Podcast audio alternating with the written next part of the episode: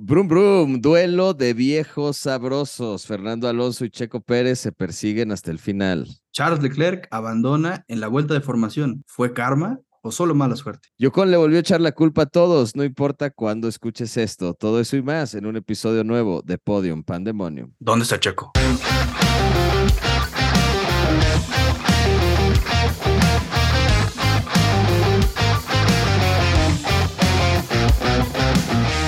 Estimado Rafa, bienvenido a un episodio nuevo de Podium Pandemonium después del Gran Premio de Brasil.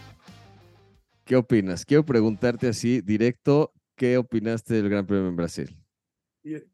Comentaba con un amigo brasileño, eh, John, em, Brasil siempre trae emociones. Nos dio emociones desde la calificación, el viernes con el diluvio. Eh, creo que la carrera puede ser cuestionable si no eres fan de Alonso o de Pérez, puede ser muy cuestionable el resto de la carrera. Especialmente si eres fan de Leclerc. Es, exactamente, especialmente si eres fan, de Leclerc. Vi varios videos de fans de Leclerc que estaban viendo así, ya viene, ya viene, va a empezar la carrera y... ¡Ah! Pero si no ha empezado, ¿cómo? Pues sí, y se acabó la carrera, pobre Leclerc. Algunos dirán que fue karma por sacar a Checo en la primera vuelta del Gran Premio de México. También esos comentarios los leí, sí, eso le tocaba, es, ahora le tocaba a él. O sea, bueno, eh, lo que sí me partió el corazón fue escuchar a Leclerc decir eh, sus lamentos por radio y de, ay, ¿por qué tanta mala suerte? Es como decir, este, solo me pasa a mí, ¿no sabes? Este... Dan ganas de abrazarlo, güey, buena onda, de decirle, güey, Charles. Sí, yo, yo sí pensaba escribirle ahí por Instagram y decirle, Charles, mira, no sé, no conozco, pero igual sí te sirve alguna limpia en Catemaco, porque estaba pensando que tenía que hacer algo así.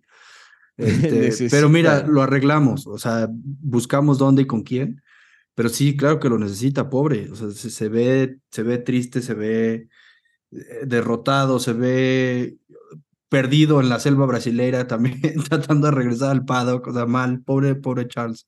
Ahí le llovió hasta los fotógrafos que decían que cómo le tomaban fotos, si estaba justo pasando por un momento tan difícil. Es que es como, pues, ¿qué otra cosa querían que hiciera? Exactamente.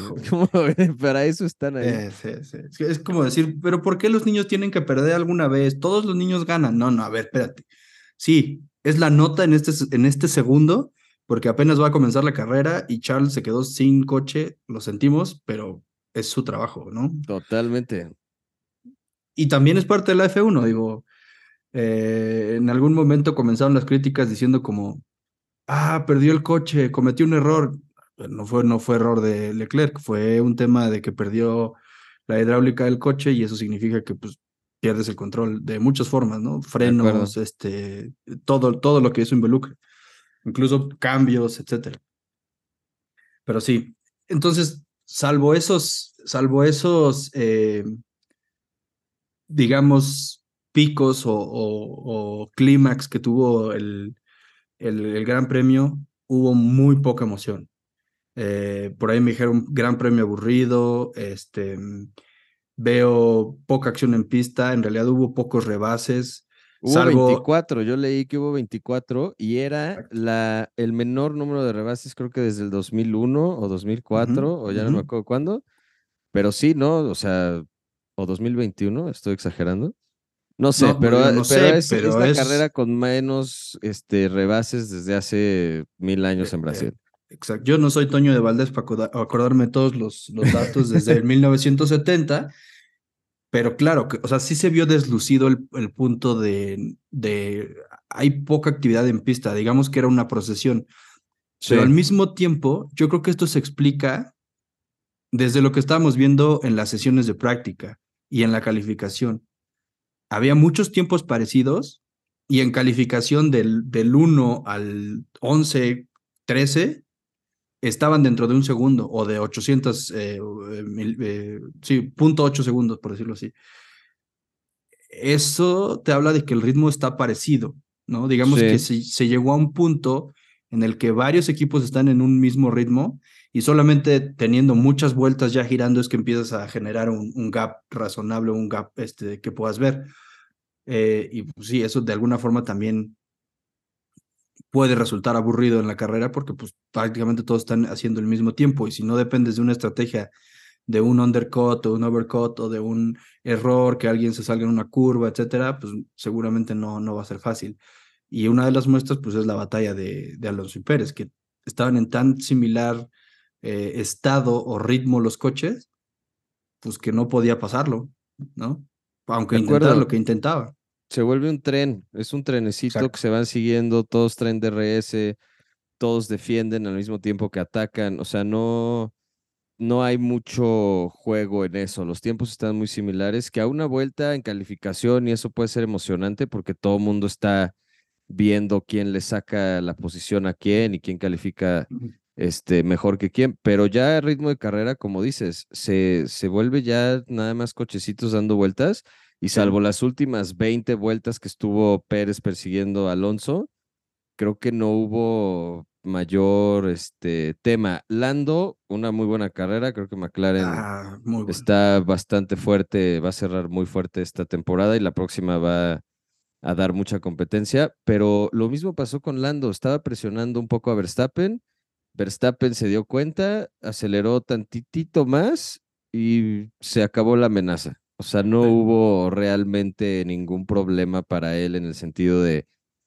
tenemos que este, apurarnos con la estrategia, tenemos que hacer algo ahí medio arriesgado para no perder la posición, o sea, nada, nada, simplemente fue como, ah, mira, ahí está, déjame, me separo tantito y sigo haciendo mi carrera. Viste que al final de él le, ya, le habían hasta puesto música a Verstappen cuando terminó el Gran Premio, que venía ahí ya en la vuelta de regreso al, al podio. Y ya, güey, como que, como que Christian quiso hacerle alguna especie de las celebraciones que hacía con Fettel.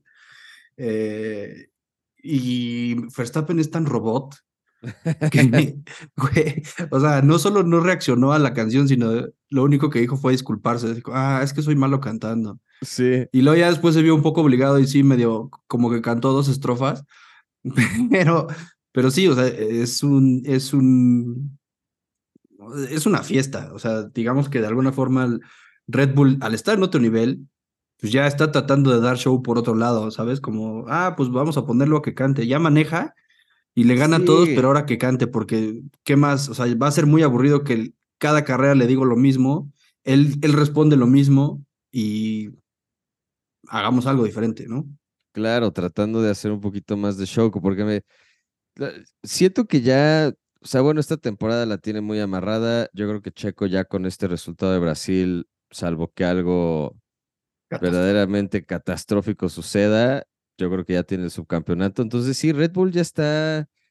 Es, ¿Te acuerdas cuando ibas en prepa y ya habías hecho tus exámenes y ya no me estabas esperando que te dieran calificaciones para irte de vacaciones? Es esa última semana de escuela para Red Bull ahorita. O sea, ya no tiene nada que hacer, ya pasaron todos los exámenes, ya no van a ganar más de lo que ya ganaron. O sea, ya la temporada se acabó hace un mes para ellos. Desde que empezó Austin, creo que ya desde ahí se sabía que. Como que ya solo van a hanguear para, estar con sus cuates y como que a ver qué, qué, otra cosa este, sale buena, especialmente ahora con, con el Gran Premio de Las Vegas. Y lo dijo Max también, ¿no? Dijo, Las Vegas es más como para el show porque no creo que haya tanta competencia. No, y el circuito está horrendo.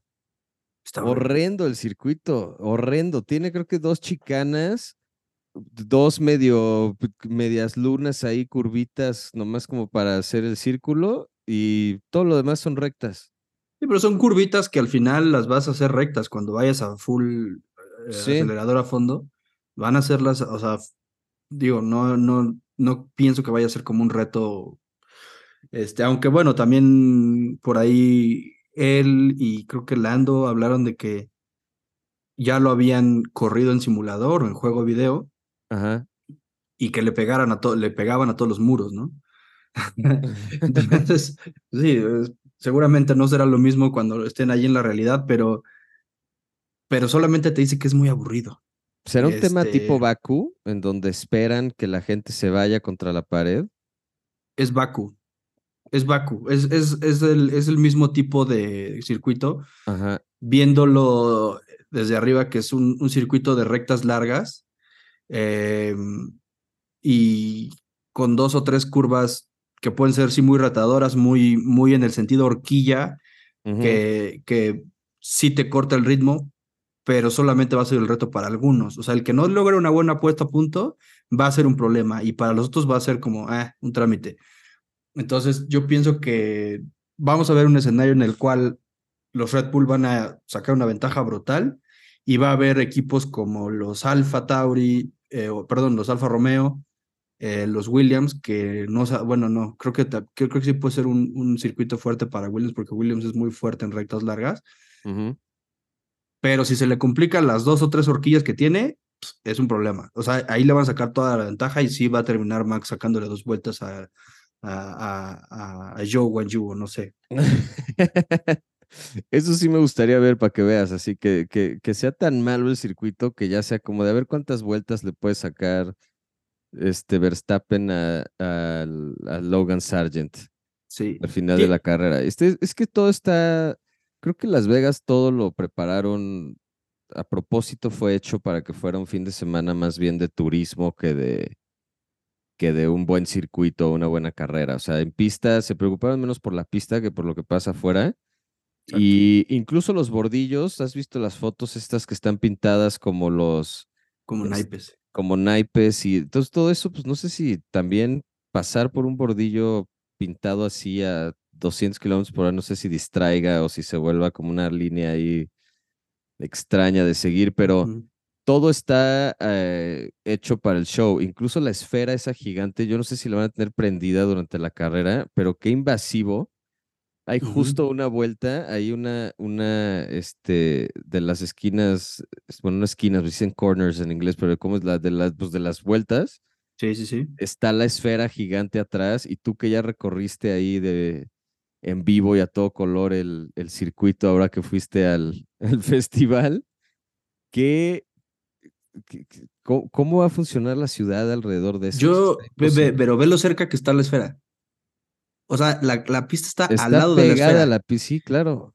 Y el problema no es ese. El reto que yo encuentro ahí es que va a deslumbrar a los. A los, Exactamente, a eso me refiero, que va a ser súper invasivo a la vista a la hora de correr.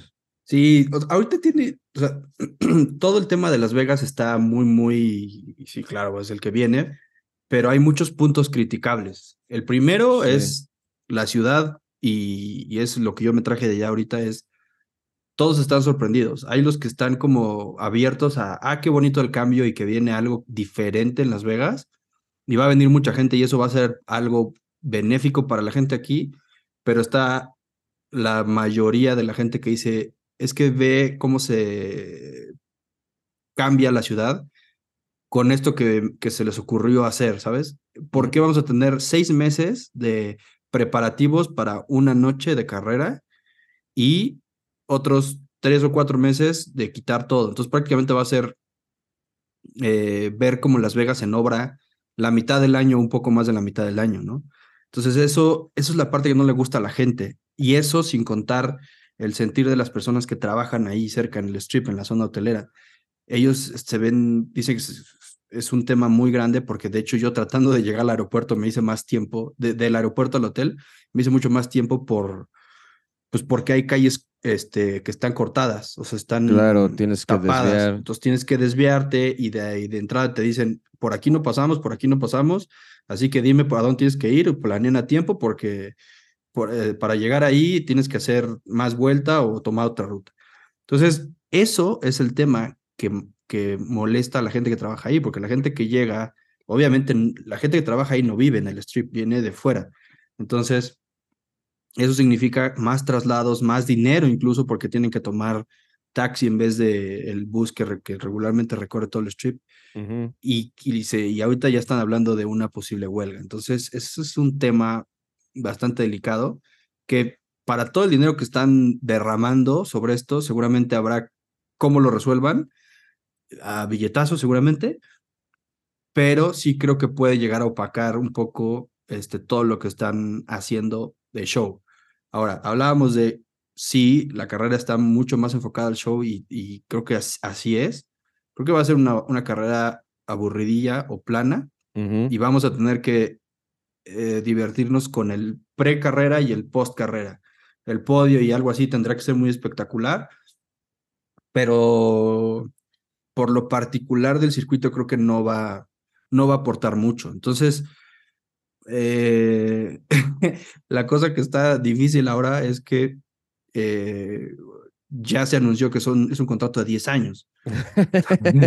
Entonces, ya sé, la gente va a estar harta después de este. Es que ya están hartos. Y además el promedio, el promedio del boleto creo que eran 1.600 y tantos dólares. 5 mil dólares el promedio ahorita ya a estas alturas, una semana ahorita antes. ahorita Güey, imagínate eso. O sea, está impagable. Había muchas quejas también de los restaurantes que están con vista a la pista, de hoteles, de mucha gente que la FIA quería cobrar, de hecho, hasta como un derecho de piso de, pues si alguien está asomado en la ventana de tu hotel y ve la carrera, tiene que pagar. Y es como de, güey, brother, estás invadiendo la ciudad con tu circuito. Se va a ver desde muchos lados que no sean asientos en gradas específicos para la carrera. Entonces, es como Mónaco. Ahorita me estoy preguntando si, si en Mónaco este, todo lo que está alrededor de la pista tiene un contrato de alguna manera de, pues es fin de semana de Fórmula 1, quieres tu mesa tienes que pagar, a lo mejor directo con los restaurantes, pero no creo que la FIA esté involucrada como se quería involucrar aquí. Entonces, no, es, pues que yo creo que acá hay más control, o sea, como hay uniones, digamos, unión de restauranteros, unión de hoteleros, unión de, de, de no sé, comerciantes, dentro de la zona, al haberse arreglado con los líderes de las uniones, eso es lo que está bajando esa, digamos, esa directiva o ese, se tiene que acoplar a este reglamento. Entonces, ese es, eso es lo complicado acá.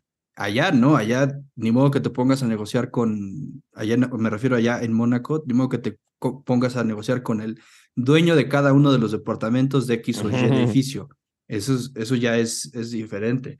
Incluso eh, se sabe que se rentan departamentos para ese, para ese fin de semana. Se sube mucho el precio, claro, porque desde ahí eh, puedes ver la carrera y, y, eh, tienes prácticamente vista a toda la actividad que hay en pista, no solamente de F1, sino de las otras categorías, pero también preparativos y demás. Pero eso ya no lo puedes regular. No, y acá sí, acá sí se, se puede regular. Entonces, el problema es que, pues, si habrá unos que no les gusta o no les convenga, y pues ahí es donde se van a generar las quejas. Pero pues bueno, la carrera va a estar aburrida, eso yo también lo creo. El sprint en Brasil, yo la verdad es que ya no sé si estoy a favor de los sprints o no. O sea, siento que el formato está raro, es una mini carrerita de 20 vueltas que pues, tampoco pasa mucho emocionante. En teoría deberían de ir todos los coches vueltos locos a máxima velocidad, puestos a punta, 20 vueltas a tope. Y tampoco porque pues, hay que cuidar el coche para la carrera, no puedes gastarte tanto las llantas porque no puedes andar cambiando cada tres vueltas. O sea, como que se vuelve también muy burocrático el proceso del sprint. Yo, yo estoy completamente de acuerdo contigo en eso, pero además le veo otro punto débil y lo marcaba por ahí, creo que Max, o sí, Max, que ya estás dejando ver cuál es tu ritmo de carrera. Claro. O sea, si tú pensabas que después de las prácticas y la calificación ibas a llegar a tener alguna cierta sorpresa en la carrera pensando en va a haber remontada o vamos a ver qué coche realmente tiene ritmo en carrera y va a poderlo hacer, ya se te acabó la sorpresa. O sea, ya sabes quién va a liderar y de hecho después del sprint, este, creo que tú y yo estuvimos conversando y te dije, a ver, ya sabemos que va a terminar los Red Bull y, eh, y, el McLaren adelante. Solamente no le atiné a que estaba Fernando, pero es que nadie se esperaba nadie que Fernando estuviera ahí. esperaba, sí, no. Y durante el sprint, Checo no tuvo ni medio problema para rebasar a los dos eh, Aston Martin. O sea, no le costó nada. Era un ritmo diferente. O o los Aston Martin estaban de alguna forma cuidando ese. Y tuvieron un poco de suerte en la calificación, porque empezó la lluvia, ya no hubo segunda ronda de Q3, etcétera. Entonces, pues Alonso quedó ahí paradísimo hasta adelante. Sí. Eh, entonces, pues también ahí creo que Aston Martin tuvo un poco de suerte. Pero sí, como dices, se vuelve muy predecible lo que va a pasar ya en la carrera. Y, y es como volverla a ver, nada más que ahora dura el triple. No son 20 vueltas, son 70. Exacto. Y, una parada en pits.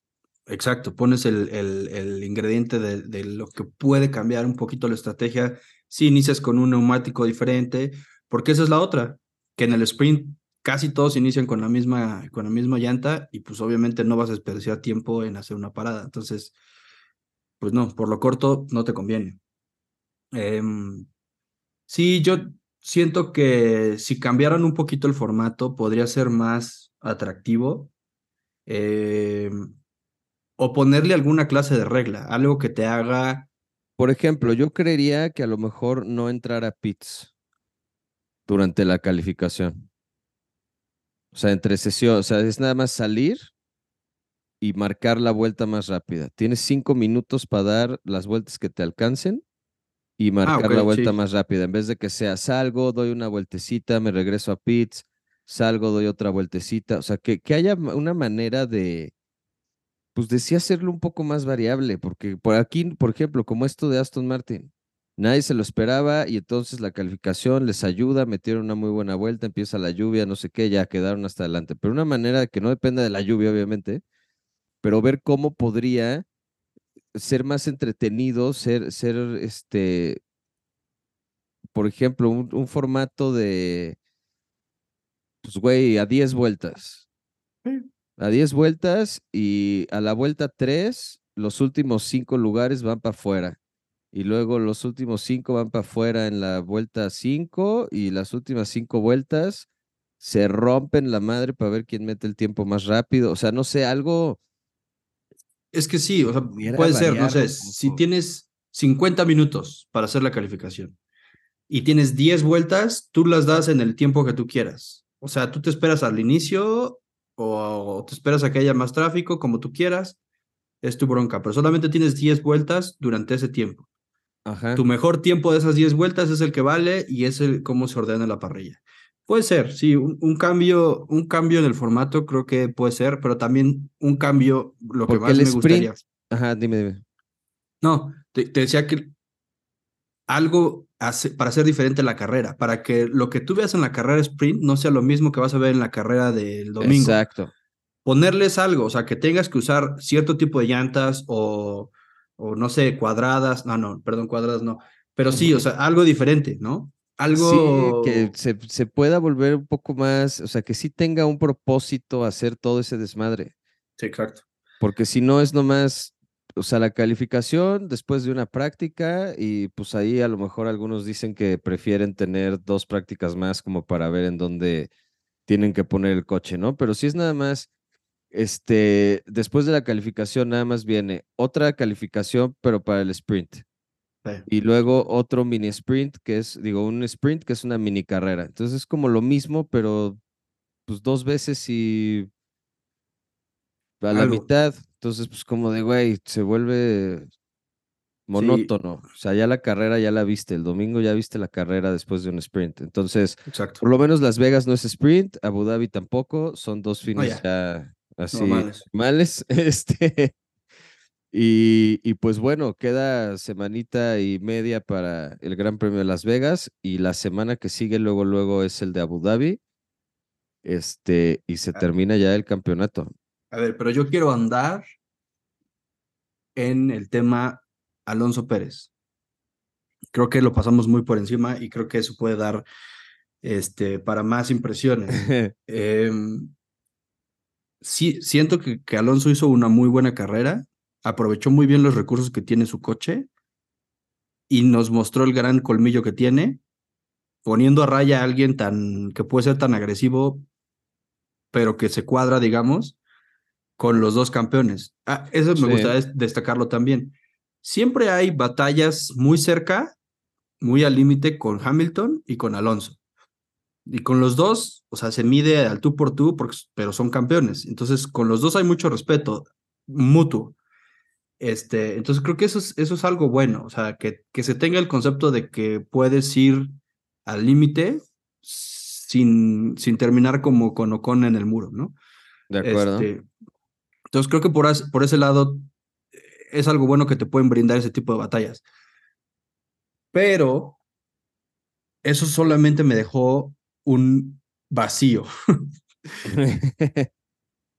de todo lo que pudo haber hecho mejor antes, ¿no? O sea, en México, por ejemplo. Con, o sea, ya estamos hablando de ese nuevo paquete o ese nuevo checo que ya trabajó en el simulador, que arregló problemas, que ya está más adaptado al coche y que no resultó y que solamente se complicó una semana más todo este tema del subcampeonato. De acuerdo. Y al mismo tiempo creo el tema de el colmillo que tiene Checo para controlar a los fans. ¿Qué hizo? Que se fue a darle el abrazo a Alonso en el momento en que lo están entrevistando, cuando lo pudo haber hecho en privado, en atrás, en, en, el claro. en el paddock, y no, quiero que vean que no, que no, que la próxima vez que vaya a México no tienen que abuchar a Alonso, este, si es que va, no sé, y, y que esto es, así es, o sea, que puedo puedo pelear al límite, pero sin que nadie de aquí salga ofendido. Entonces, creo, que, eso de alguna forma también como que habla de, de, del, no sé, de lo que está aprendiendo él mismo de cómo controlar ciertos este, humores, digamos, dentro de, de todo lo que hay alrededor de la Fórmula 1. Totalmente. Y además mi conclusión ya a estas alturas con el checo es eh, que sí creo que desaprovechó el coche que tenía este año. También creo que las expectativas de ser campeón del mundo eran a lo mejor un stretch bastante fantasioso, mm. pero se la pudo haber hecho más fácil, sin duda. O sea, tendría que, tendría que estar mucho más tranquilo en el sentido de los puntos, en el sentido de su estadía en el equipo. O sea, creo que todo eso se lo, se lo echó encima esta temporada cuando pudo habérselo ahorrado un poco, la verdad, y llevársela más tranquila.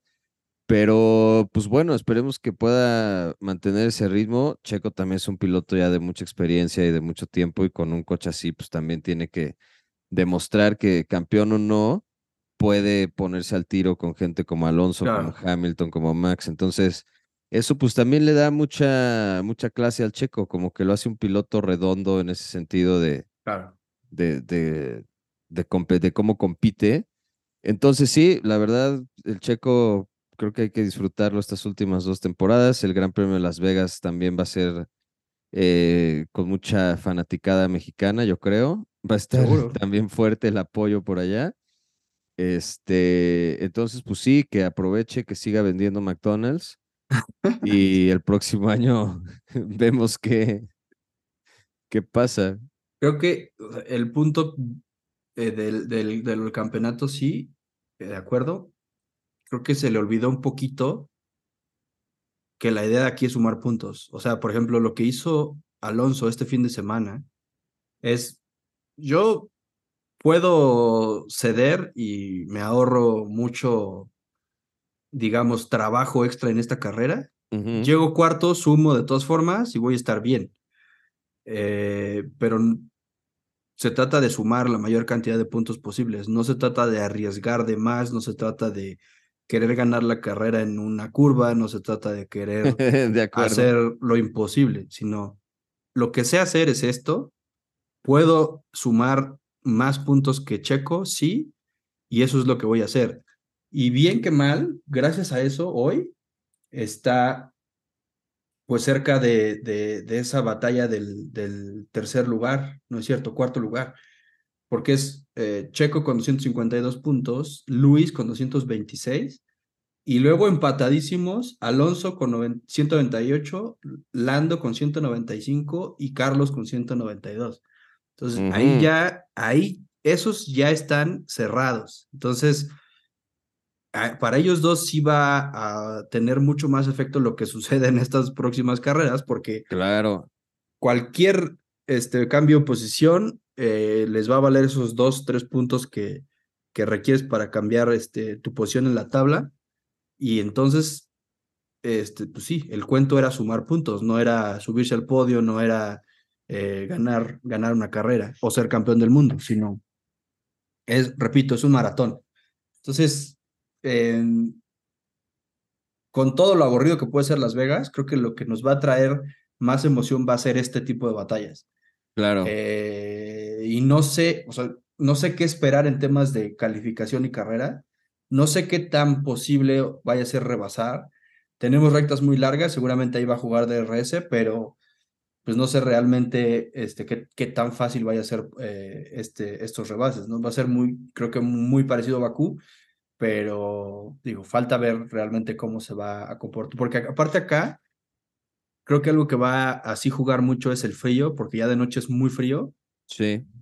Y el viento. Entonces, esto va a cambiar por completo lo que puedas esperar de la, de la carrera. A ver, también no sé qué tanto vaya a pasar la calificación, pero no sé. Em, lo que sí es que las apuestas se van a poner a todo lo que da.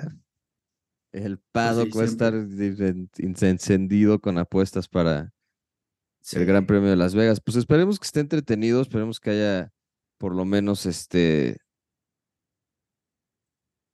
una bandera amarilla que sí cambie algunas cosas o algo así, no muy, sí. no nada extremo, pero algo que medio haga que se reinicie la carrera en algún punto para ver si, si algo logra suceder. Tiene ese cierto sabor de incertidumbre, porque siempre que hay un, un circuito nuevo, como que hay cositas que destacar del trazado en la que dices, ah, mira qué interesante, como no sé, Baku, esta vuelta, esta curva de la torre del castillo, Ajá. que dices, es muy estrecha, es muy cerrada la vuelta, etcétera, y eso puede ser que te traiga complicaciones como piloto.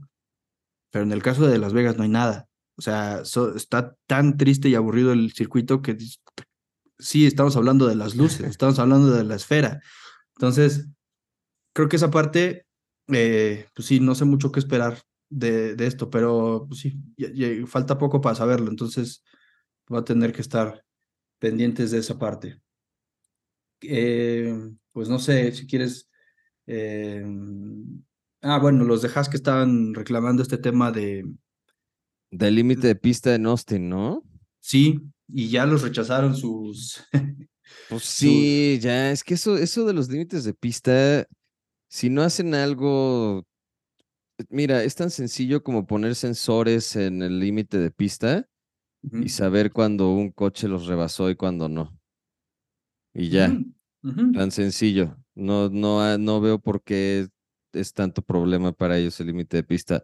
No se pueden salir los, no pueden sacar los coches las cuatro llantas este, pasada la línea blanca pues que haya sensores en las líneas blancas donde se lo normalmente se lo pasan y, y ya que la tecnología diga y que cada vez que alguien se pase suene pip y le cancelen la vuelta y ya en automático. Eso se puede hacer, ya, no tienen ni que analizar el video nadie. Exacto. Que el sensor cruza la línea, va a sonar y listo. O sea, ya hay tecnología para resolver ese problema. Dependamos de que quieran invertirlo, ¿no? Y nos evitamos este tipo de, de, no sé, controversias. Eh, un mes después de que sucedió la carrera, eh, Haas tratando de que sancionen a tres o cuatro coches más porque ellos lo sancionaron. Sí. También lo sancionaron a ellos, o sea, digo, de alguna forma también se vieron afectados, como no hay, no, o sea, no veo injusticia en lo que está sucediendo, sino más bien creo que es un tema de que se haya un acuerdo en cómo manejarlo y listo. Em, Totalmente el interés de, bueno, General Motors ves que está tratando de entrar junto con Andretti Racing a la Fórmula 1 y que ya existió esta aprobación por el lado de la FIA, pero la FOM, que es la asociación de, de, los dueños de las escuderías, todavía no ha tenido un acuerdo comercial para ellos. Pero al, al parecer la FOM lo que está diciendo es que no están interesados en que Andretti llegue como tal a la Fórmula 1. Que les gustaría que General Motors llegara así, pero que búscate otro socio.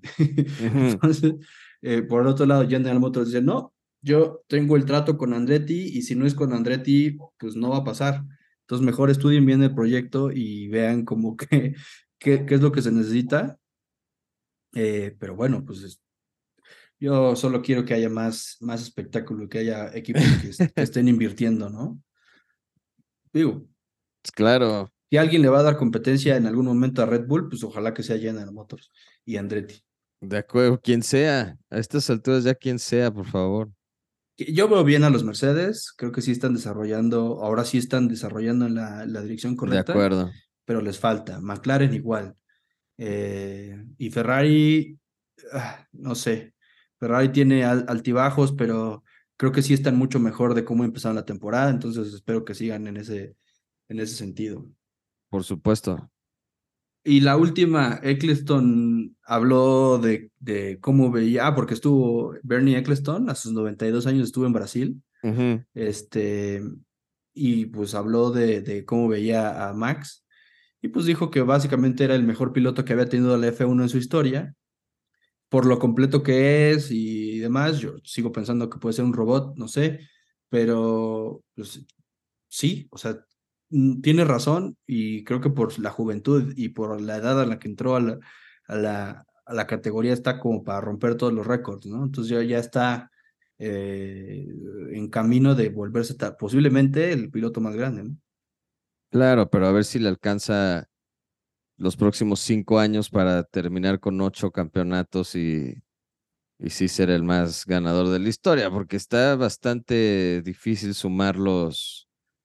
Y también recordar que Schumacher y, Hamilton y tuvieron coches muy competitivos en diferentes equipos, etcétera. O sea, no fue nada más Red Bull. Entonces, a ver.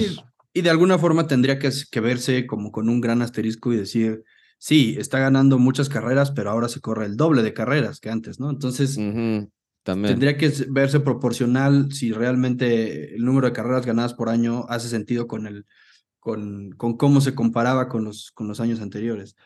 Por ejemplo, eh, yo te pregunto, este año que has visto ganar a Max este, 17 veces, y que posiblemente ganen las dos siguientes, tú dime si te gustaría que, que continuara este dominio cinco años más para que rompiera el récord de siete campeonatos de Luis y de, y de Schumacher. Pues es que sí, no, está imposible, o sea, no, la neta no. Lo que estaría bueno es que estuviera salteado de que dos años los ganó Verstappen, un año ganó Leclerc, el otro año ganó este un Mercedes, al siguiente año dos seguidos ganó Ferrari otra vez, luego con que el campeonato esté más reñido, ya eso ya me, claro. me, facilita el digerirlo. O sea, si hay quien realmente le pone eh, batalla en temas de puntos en el campeonato de pilotos, eso lo hace más fácil. Claro. Si es tan aplastante y gana 17 carreras de las 23, no, no creo que me interese mucho. No, eso, eso sí se vuelve muy, pues como se volvió esta temporada, la verdad es que ya muy predecible todo. Este, hablábamos de los sprints, también son predecibles, las calificaciones. Eh, entonces sí, ojalá que pueda variar un poquito más ahí al frente la parrilla, porque si no, sí, la verdad es que sí que flojera.